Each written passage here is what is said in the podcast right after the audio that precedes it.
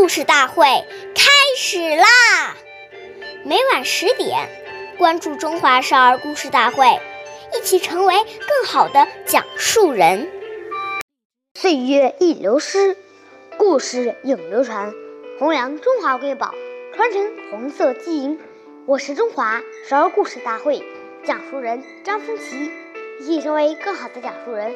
今天我给大家讲的故事是《故事大会》红色经典故事第十九集《延安的规定》。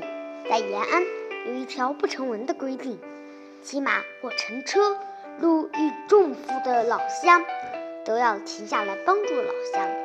总司令朱德爷爷一次骑马从桥儿沟回延安，路上碰到了一位老乡，背着一袋粮食。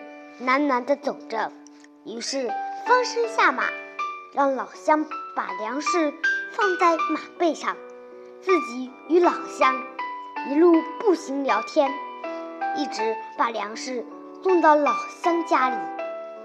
当老乡得知朱董司令的战马帮他驮的粮食时，感动得说不出话来。谢谢大家收听，关注中华少儿故事大会。一起成为更好的讲述人。我们下期节目再见。